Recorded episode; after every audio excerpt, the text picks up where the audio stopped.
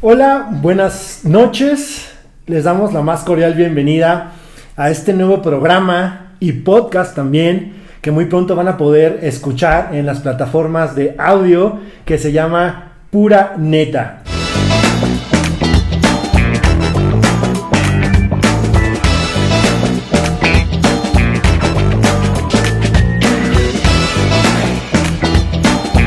Estamos muy contentos, eh, muy agradecidos con el Señor por esta oportunidad, este privilegio que nos da y con este relanzamiento con un tema que nos va a encantar a todos y sobre todo a los papás y a nuestros prejos, jóvenes, universitarios y de todas las edades. Está conmigo eh, mi esposa, María José. Hola a todos, es un gusto poder estar con ustedes. Nos encanta este nuevo formato donde podemos platicar, conversar con ustedes. Van a venir otras secciones y hoy queremos empezar con un tema muy importante y que creo que todos nos vamos a sentir identificados. Así es, y como ya se pudieron dar cuenta, tenemos invitados de lujo para este relanzamiento. Está con nosotros nuestros pastores y papitos y amigos, Hugo y Liz Bielman. Bienvenidos, pastores. Gracias, gracias. Muchas gracias. Gracias por esta invitación. También nos sentimos muy contentos. Este, bueno, para los que no me conocen, yo soy Liz y él es mi esposo Hugo. Eh, muchas gracias, ya lo dijo ella todo. Comenzamos. Comenzamos. Pues sin más preámbulo, vamos a entrar en el tema, ¿les parece? ¿Nos Ya. parece bien? El tema se llama ¿Cómo vivir con un adolescente y no morir en el intento? Y para esto me gustaría preguntarles algo. Para ustedes, ¿qué es la adolescencia? ¿Quién nos responde? Bueno, eh, la adolescencia es una, es una etapa entre los 11 y los 19 años. Es una etapa muy conflictiva para eh, los muchachos. Sin embargo, es parte del desarrollo que tiene que tener cada, cada persona. Pero sí, obviamente, se necesita que los padres, por un lado, conozcan eh, con antelación qué procesos lleva eh, el, adolescente y todo ese periodo. De casi 10 años estamos hablando, es un periodo fuerte. Entonces, este, tenemos que tener conocimiento previo, si no, eh, corremos el riesgo de, de marcar a nuestros adolescentes y cometer muchos errores en, en la vida de ellos y en la vida nuestra también. Pero básicamente la adolescencia en cuanto a edad es eso. Algunos dicen que hay una adolescencia temprana de, de 11 a 14 años y otros también eh, piensan que hay una adolescencia tardía que está entre los 15 y los 19 años. Está cambiando tanto esta situación quizá por la presión de los medios o qué sé yo y, y todo lo que estamos involucrados y cómo el ambiente también está cambiando. Probablemente eh, hoy tenemos que la adolescencia eh, se, se puede manifestar antes de esa, de esa edad. Pastora, para, para usted, ¿qué significa la adolescencia? Bueno, este, algunos de ustedes saben que nosotros tenemos cuatro hijas, ¿verdad? O sea, tuvimos cuatro escuelas, ¿verdad? Para aprender lo que es esa, esa etapa. Es una etapa emocionante, ¿verdad? Este, gracias a Dios no salimos locos de ahí, o tal vez un poquito, ¿verdad? Más o menos. Más o menos. Dice, más o menos. ¿verdad? Pero este es, es una etapa que muchas veces como adultos se nos olvida que, que nosotros también la, la vivimos, Claro. ¿verdad? Y a veces como que eh, nuestros adolescentes nos hacen perder un poco los estribos, sí tenemos que, que conocer cuáles son los cambios, las características, este, que todos los hijos son diferentes y que cada uno tiene, tiene un temperamento especial. Cuatro hijas. Aquí está presente una de ellas. ¿Qué fue lo que más les costó en la etapa de adolescencia de sus cuatro hijas? Yo creo que los, mm, los cambios que ellas experimentaron y, y como vuelvo a decir, el desconocimiento de todos esos procesos este, obviamente hace que no comprendamos esa etapa en, los hijos. Eh, quiero decirte que además de los cambios eh, hormonales y cuando viene físicos, y em, el crecimiento de los de las partes del cuerpo eso pues obviamente si no tienen una orientación necesaria los, los muchachos puede ocasionar un trauma en, en, ellos verdad ah, no sé si quieres decir algo más eh, bueno en cuanto a la pregunta, ¿verdad? Este, ¿qué fue lo más lo que más nos costó en esta en esta etapa? Creo que es el asunto de las emociones, ¿verdad? Este, nosotros pensamos que los adolescentes tienen que ser normales, pero yo creo que un, un adolescente es anormal este, en cuanto a, lo que nosotros pensamos o a los estereotipos que, que tenemos, ¿verdad? Y algo que en lo que el adolescente este, se mueve es en el área de las, de las emociones y de los sentimientos. Es como una montaña rusa. Mm. Entonces, eh, nosotros como papás también, si nos movemos en, en, esa parte también de las emociones, porque a veces como que nos molesta que que se encierran en la recámara, que tienen la música a todo volumen, que están desconectados, que no nos hablan, Respondones. que les ajá, sí, este, como que les caemos mal.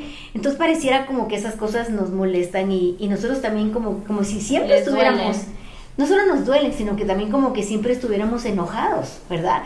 Eh, oye tú, ¿qué haces esto? Que no haces nada, que esto, que aquello, ¿verdad? Entonces, esa área de las emociones tenemos que aprenderla nosotros como papás. Creo, en mi caso, fue lo que más me costó, ¿verdad? Manejar las emociones de mis hijas y las mías, porque eso muchas veces trae heridas, ¿verdad? Que no nos damos cuenta que, estamos lastimando a nuestros adolescentes porque nosotros también estamos eh, manejando ese, plano de las, emociones, ¿verdad?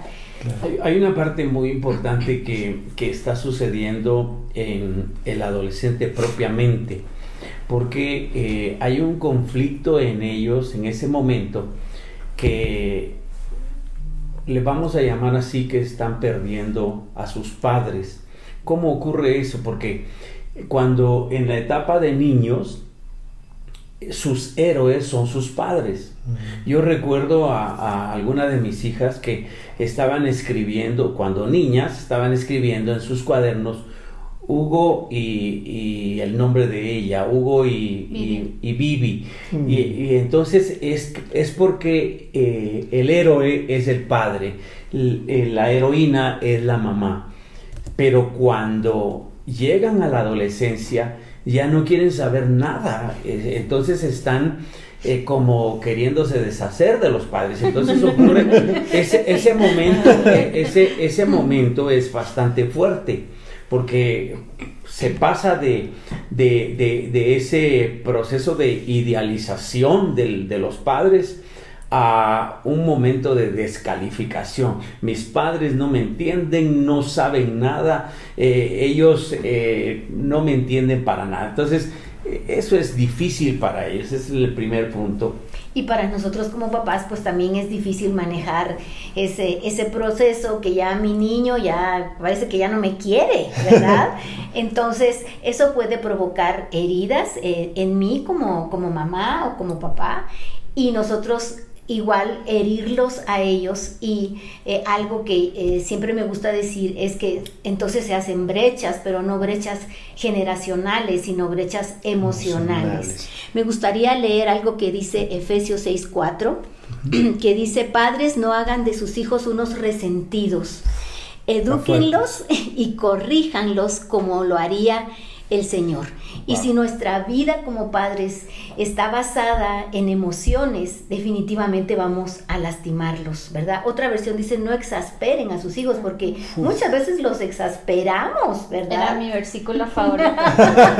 y antes... padres no hagan enojar a sus hijos. Ah, eso sí, ¿verdad? Lo de la Biblia. Y antes de ponerlos en más aprietos, a ver, Mash.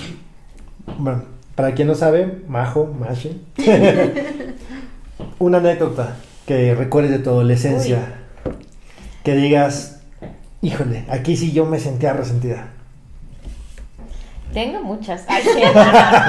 Una aquí en confianza. No, a lo mejor no que me sintiera resentida, pero eh, sí, obviamente, como dicen muchas veces nos dicen nuestros papás, nadie me enseñó a ser papá. Y yo digo, nadie me enseñó a ser hijo, ¿no? Entonces, eso que decía ahorita la pastora, que em, nosotros cuando somos adolescentes nos estamos moviendo por emociones, eh, ahora me hacen burla, ¿no? Que, que no me hablaba el chico que me gustaba a mí en secundaria y yo llegaba así azotando la puerta, eh, enojada, enojada, eh, eso matando así los pies en las escaleras y, y ya, o sea, mis enemigos estaban en la casa, ¿no? Entonces creo que sí es importante que, que, los papás conozcan a sus hijos cuáles son las emociones. O sea, mi mamá cuando yo entraba enojada, caminando fuerte y no le hablaba nada, decía, ah, hoy no le habló fulanito. ya la conocía, ya, sabía por dónde iba. es importante que los papás aprendan a, reconocer, y ya vienes otra vez este, con esa cara estirada, ¿no? Sino que saber decir, le doy su espacio, o sea, no pasa nada, el chico que le gusta no le habló hoy, y, y, que, y que a veces siento que a los adultos se les olvida o se nos olvida que nosotros estuvimos en esa etapa y o sea, todos pasamos por ahí y entonces hay que entender cómo nos sentíamos nosotros cuando, cuando teníamos esa edad para poder comprender, ¿no? Así es. Tal vez por las experiencias que, que pasamos de adolescentes ya ni quisiéramos recordar eso, se nos olvida. O tal vez por la edad también ya se nos olvida. ¿verdad? O queremos tratarlos como adultos, ¿no? Queremos que ellos tengan esa madurez que, que nosotros tenemos en ese aquí momento. Hay, aquí hay una situación, por ejemplo, como nos ven a nosotros como enemigos, ya no como sus amigos. Entonces los padres tratamos nosotros para paliar un poco la situación, queremos ser amigos de ellos, pero en realidad eso hace más daño. Claro. Porque ya no nos van a ver como, padres. Y, y, el adolescente necesita la figura de un padre para que, pues obviamente, su identidad sea formada. Nosotros tenemos que ser amigables, pero no amigos. Eso es diferente. O sea, dar esa confianza, pero no al límite de... Sí, una, un amigo es completamente diferente, tiene unas funciones completamente diferentes a las de un papá. Yo me acuerdo que mi mamá siempre me decía, yo no soy tu amiga, soy tu mamá, porque amigas en la vida vas a tener muchas, pero mamá solo una. Y obviamente en ese momento para mí era algo que me molestaba, porque yo decía, o sea no manches, la fulanita, su mamá es su amiga y le cuenta cosas y la deja hacer no sé qué y pero después la fulanita pues salió embarazada, este, chica, no, la fulanita no acabó la escuela. Es el extremo que estábamos hablando. El otro extremo. Sí, porque el, no entendemos el proceso y entonces queremos que participen de lo nuestro y les damos mucha libertad. Entonces la figura materna o paterna ya no se contempla y es básico que, Qué importante. ellos puedan tener. La verdad, como, como primer y punto principal que surge de esta, de esta charla, hay una diferencia muy marcada entre ser amigable y ser amigo. Es correcto. Si somos amigos y nos ponemos en el extremo de ser amigo, de tu cuate, de tu camarada, de tu parce, ahí en Colombia, hacemos más daño. ¿Tú eres de Colombia? No, yo soy chilango. no, no, me ve, no me ve la tesa. yo soy chilango. Hay otra situación.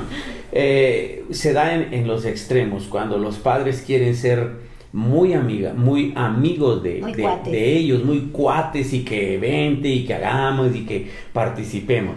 Pero cuando no se da ese fenómeno eh, por el desconocimiento, entonces nos vamos al otro, extremo, que somos muy estrictos eh, y somos este, autoritarios. Decimos, ¿y tú por qué vienes enojada? Tú aquí debes de ser así, así, así. Ese, yo creo que ese fue mi rol en, muchos aspectos de ella. Usted fue un papá estricto. Sí, yo, siempre fui estricto. Pero creo que, que, o sea, con la primera fue muy estricto, con la segunda fue estricto, con la tercera Ah, ya no tanto. Con la cuarta, muy permisivo. Y la Pero- cuarta ahorita nos está viendo y dice, sí. Yo me, yo me acuerdo Tal que, vez no permisivo, que yo les sino, decía a mis este, papás. con más libertad, ¿no? Sí, Con más como libertad. más Porque también es una relajado, diferencia, ¿eh? Bueno, es que el relajado. proceso es que fuimos aprendiendo. Claro, porque una cosa es ser poco más relajado a ser permisivo. Pero- Ajá, pero tal vez más no lo relajado. mismo. No no relajado, sino más relajado. Pero déjenme decirle que todas las experiencias, y aquí vamos a volver a algo básico que todo lo que nuestras hijas pasaron, desde la primera hasta la, hasta la última, obviamente ese proceso lo necesitaban y Dios lo está usando para el proyecto que tiene para cada una de ellas.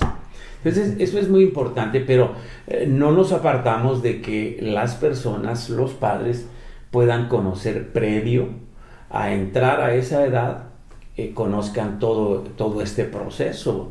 Nosotros- ¿Ustedes alguna vez tuvieron alguna guía o, o alguien que les dijera, bueno, van a entrar a esta etapa, las cosas se van a poner así? No, y no existían. Se van a transformar medios. sus hijas. ¿Conocen a? Esas niñas dulces Realmente lo que se uno hace- transformaron en unos monstruos. Realmente lo que uno hace es, pues, obviamente lo que ha aprendido Lo que- en sí, su claro. hogar. Claro. Ustedes llevan ya la ventaja de que pues, hay una nueva experiencia y hay mayor conocimiento sobre el área específica. Ahora que, que sale a relucir que usted fue un papá estricto y obviamente la mamá tenía que respaldar, ¿siempre estuvieron de acuerdo en cómo corregir a sus cuatro monstruitos? ¿O, o tenían ahí no, no fueron conflicto? monstruitos.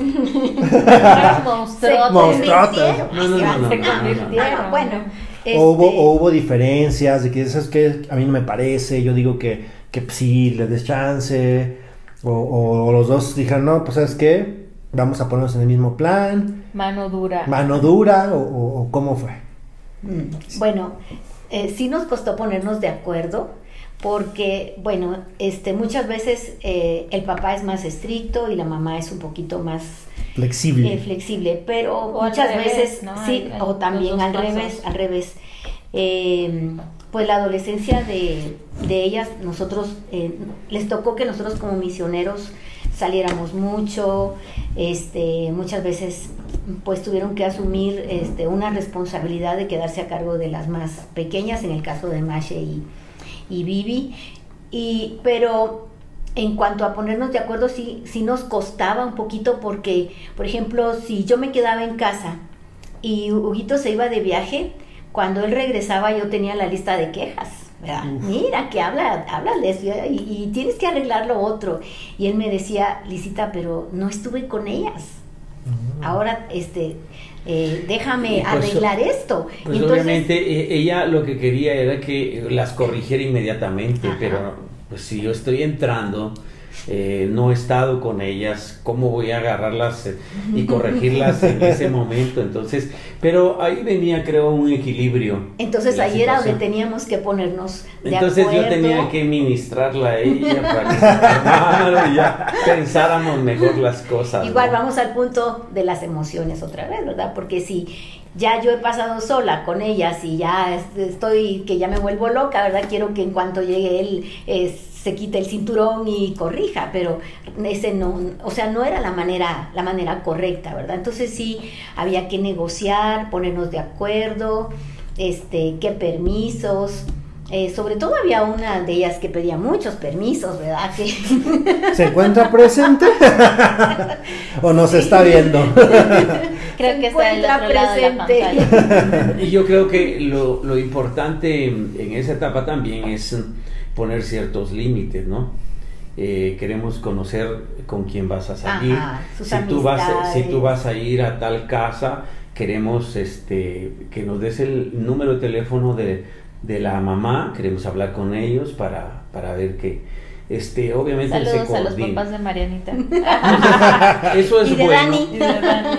Eso es bueno porque estamos, e- ellos saben, los adolescentes tienen que saber que, que, que hay un control que hay o hay un responsabilidades límite que, también, que se ¿verdad? tiene que cumplir. Sí, eso también es importante, es parte del, del amor y del cuidado, de la protección que a veces, pues los chavos no entienden, ¿verdad? Ellos piensan que nosotros les queremos hacer la vida de cuadritos, que les Sí, queremos arruinar la diversión, pero es nuestra responsabilidad cuidarlos, protegerlos. Entonces, eso sí era como una, como una regla, ¿verdad? Que teníamos que saber en dónde estaban, ir a dejarlos, ir a recogerlos, poner horarios, o si iban a la plaza, pues igual todas las mamás íbamos a dejarlos y a recogerlos, ¿verdad? Límites. Algo muy Límites. importante es que nuestras hijas siempre estudiaron en colegios cristianos. Cuando llegamos a México, lo primero que buscamos, porque ellas venían de un colegio cristiano, eh, obviamente buscamos un colegio que tuviera la similitud al, al que, al colegio donde ellas estuvieron en, en Guatemala. Eh, encontramos uno, pero obviamente como adolescentes ya estaban cansadas de estar en De un reglas. colegio cristiano, Reglas. de tantas reglas. Y, no Y es que, el- el- y es que Y a mí me dejaron hasta la prepa en la escuela cristiana. Por mal portada, yo fue- creo. Una, una batalla, fue una batalla, ¿verdad? Este, Es que el adolescente. Bueno, pero ¿qué hacer si los papás no tienen la oportunidad de inscribir a sus hijos en una escuela cristiana? ¿Cómo lidiar eh, o cómo sobrellevar Con esa diferencia en la educación. Sí, el asunto en que, bueno, en mi escuela, en todas mis escuelas, porque estudié hasta la prepa en una escuela cristiana, no había eso de Y si que... hubiera habido universidad ahí te quedas. Sí, se los creo. Estuvieron así de inscribirme a Global. así. Este, Ya se, ya, se, ya se va viendo quién la- era la más este, canijita de, de Más comportamiento. extrovertida. Esa palabra me gusta. No, pues a eso vamos, Marche. Nosotros tuvimos esa bendición, pero hay padres, eh, bueno, aquí en México son muy pocas las escuelas cristianas, no todos tienen la oportunidad, este, pues tienen que lidiar con la situación de la, de la escuela laica, ¿verdad? Entonces, ahí son los valores que nosotros como padres tenemos inculcarlos a nuestros hijos, ¿verdad? Eh, en nuestro caso, aunque ellas estaban en una escuela cristiana, nosotros siempre tenemos un como un código de honor en, en Mm. nuestra casa, ¿verdad? Este, responsabilidades, derechos, este, vas a servirle al Señor, vas a decir siempre la verdad, este, hay cosas, estas cosas no debes hacerlas, este, debes ser una persona generosa, tienes que batallar, batallar contra el egoísmo, eso es, es un código de honor que les hemos enseñado a nuestras hijas. Entonces, cada hogar debe hacer su, su propio código, de honor, ¿verdad? Y de acuerdo a sus valores y principios Sí, que en- tenga. Wow. Con base a esos principios, enseñar a los hijos y desde pequeños. Hoy hablábamos, ¿verdad? Que es una cosa que no debe empezar en la adolescencia cuando ya nos sorprenden los problemas, sino desde, desde pequeñitos, desde niños, ¿verdad? Debemos enseñarles esos valores. Como prevenir en lugar de reaccionar ya cuando el problema está en Porque la puerta. obviamente eso Así. va a ser este algo, a- un cimiento en la vida de ellos, porque definitivamente el, el periodo de la adolescencia es conflictivo para el adolescente Y- y para todos los demás que están en casa. Esto me recordaba que hay un cambio en ellos, eh, hay un cambio de rol. Quieren ser niños Mm. y quieren ser adultos, pero quieren los privilegios de niños. Pero no quieren la responsabilidad de adultos. Entonces es un conflicto que hay en, Sí. en ellos en ese momento. Entonces los, los, las responsabilidades, hay que implantarles una responsabilidad. Ok, vas a salir, pero eh, regresas a tal hora. Y eso siempre todavía se lo decimos a, a- a nuestras hijas, a, a, a Lisa se lo decimos. ¿A dónde vas? Eh, regresas a tal hora. Porque eh, obviamente siempre hay que establecerles eso. Hay de, en ellos este, eh, una situación que piensan, ni yo mismo me entiendo, yo quiero ser niño, yo quiero ser adulto, pero hay que enseñarles esa O responsabilidad. cuando ya vemos como adolescentes que la cosa se pone seria, dicen en la torre en qué me metí, mejor sigo en la comodidad y protección de mi casa, donde abro el refri y tengo comida, abro la regadera y agua calientita. Y cuando uno va creciendo, dices, ay, cómo extraño todo eso. y antes de que la plática se ponga un poco más candente, en el buen sentido, claro está, recalco estas cosas que nos acaban de compartir. Hay brechas emocionales, pero no generacionales. Eso me encantó, pastor, me encantó, porque en efecto muchas veces los papás, creo yo, y lo hemos eh, visto, ya conocido con gente cercana que tiene hijos, adolescentes, que es que yo ya estoy grande, yo ya no me puedo involucrar en las cosas de mis hijos. Mentira.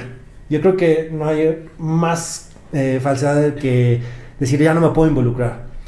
Aquí les cuento rápidamente, eh, ahorita las redes sociales.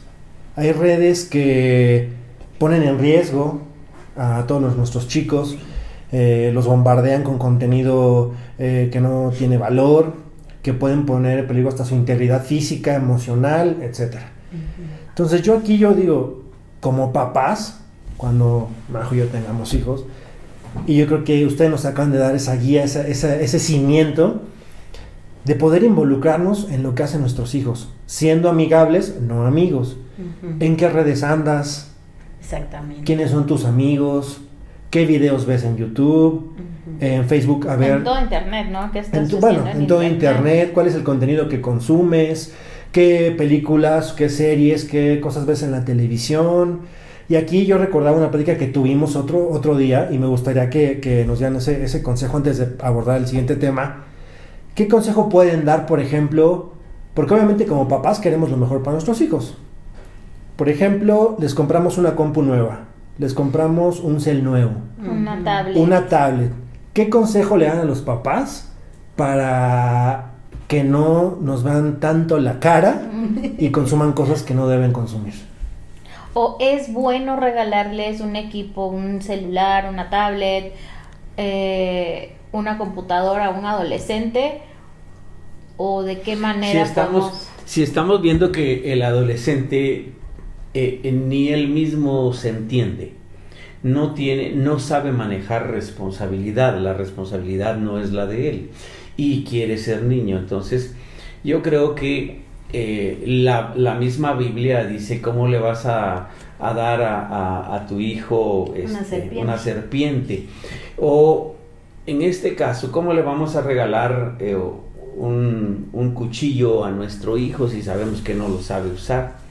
Así que eh, una tablet, un dispositivo electrónico, yo creo que lo que podríamos hacer, y esa idea mm, la hemos este, recibido por ahí de alguien, es que se le dé el dispositivo, pero como préstamo. Es decir, yo como padre te lo, te lo voy a prestar, te lo voy a dar eh, prestado para que tú lo uses, pero eh, bajo tu responsabilidad. El día que no sea responsable, yo también lo voy a lo voy a regresar, me lo regreso a mí. Y teniendo los códigos de acceso, todo, libre, libre acceso a todo el teléfono, a los contenidos, a sus contactos.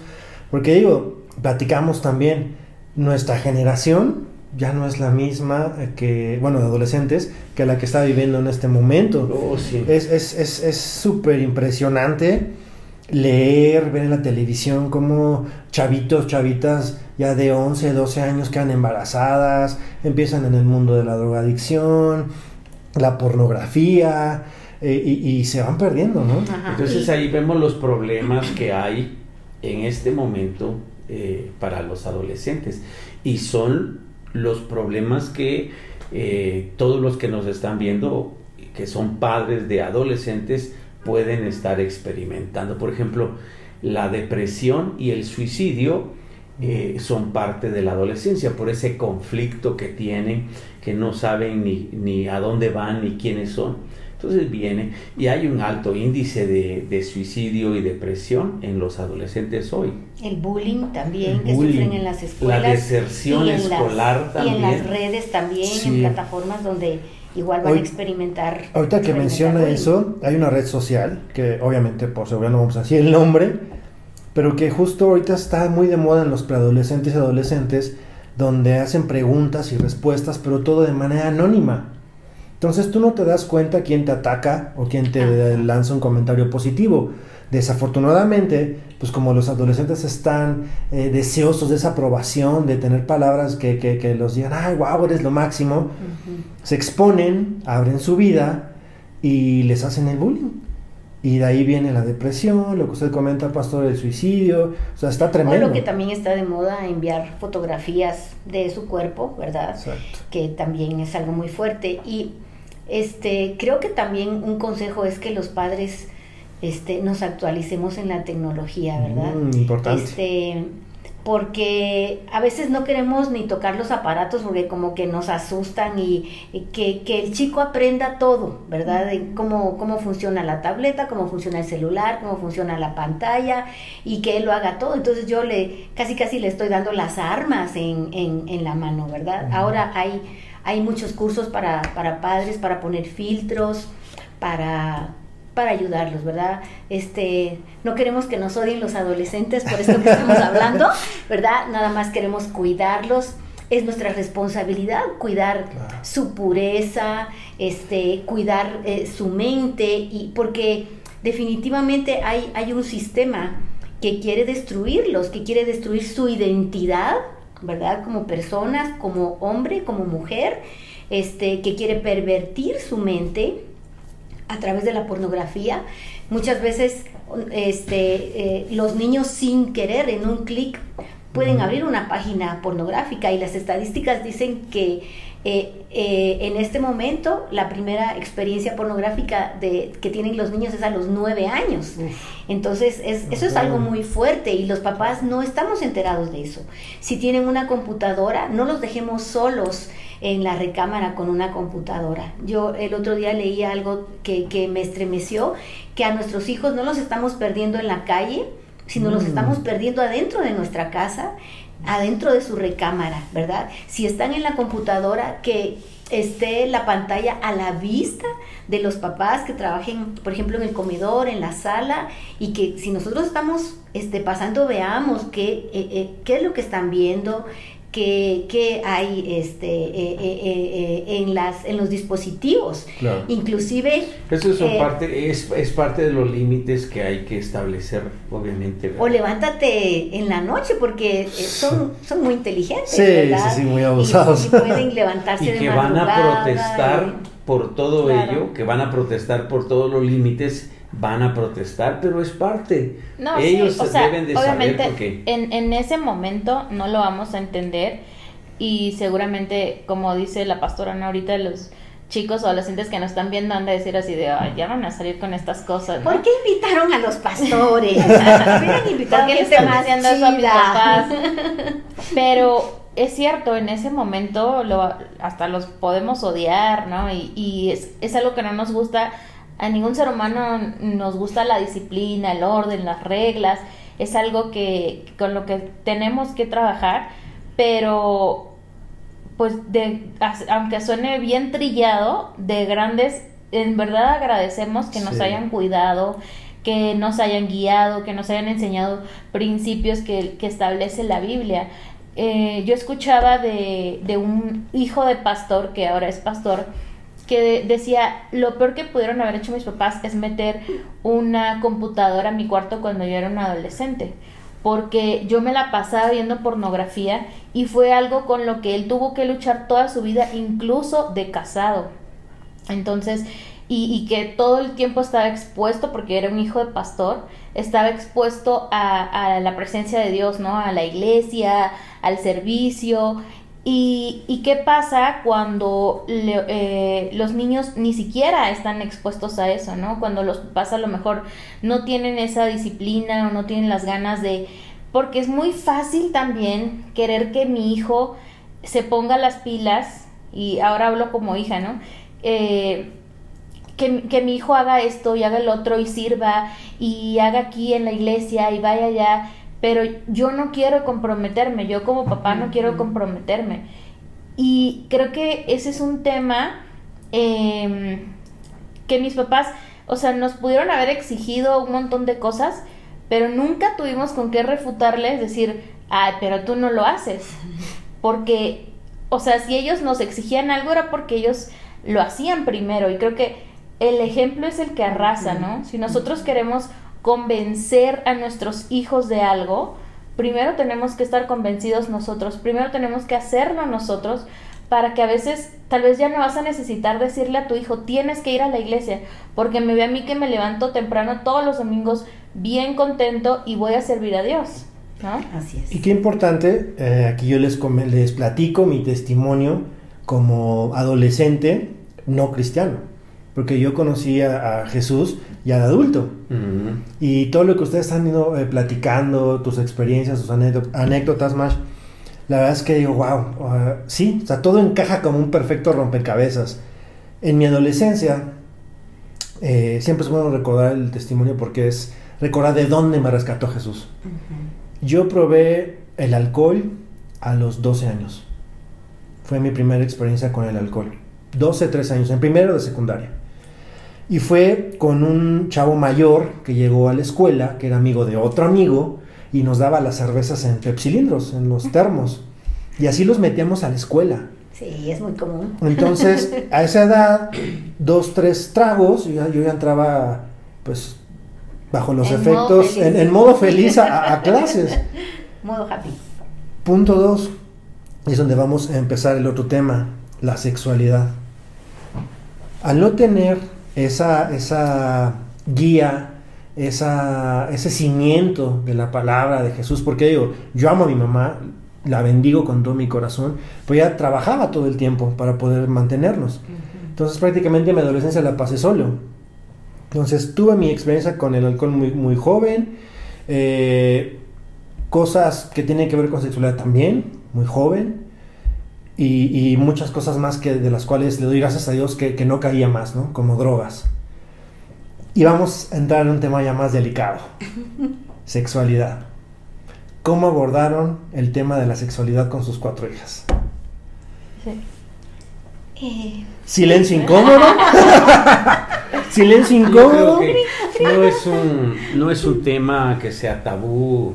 Eh, yo creo que No debe ser. no debe de ser. No debe así. ser exactamente. Pues no debería ser. no es algo que, que Dios dejó, pero también tiene su tiempo. Ajá. Obviamente eh, debe ser dentro del matrimonio.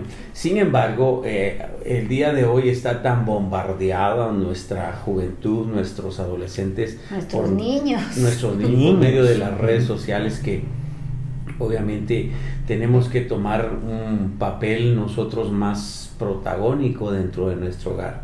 Y cada día va a ser va a ser peor. Yo creo que Elisita fue muy sabia en ese sentido. Eh, nosotros tenemos cuatro hijas.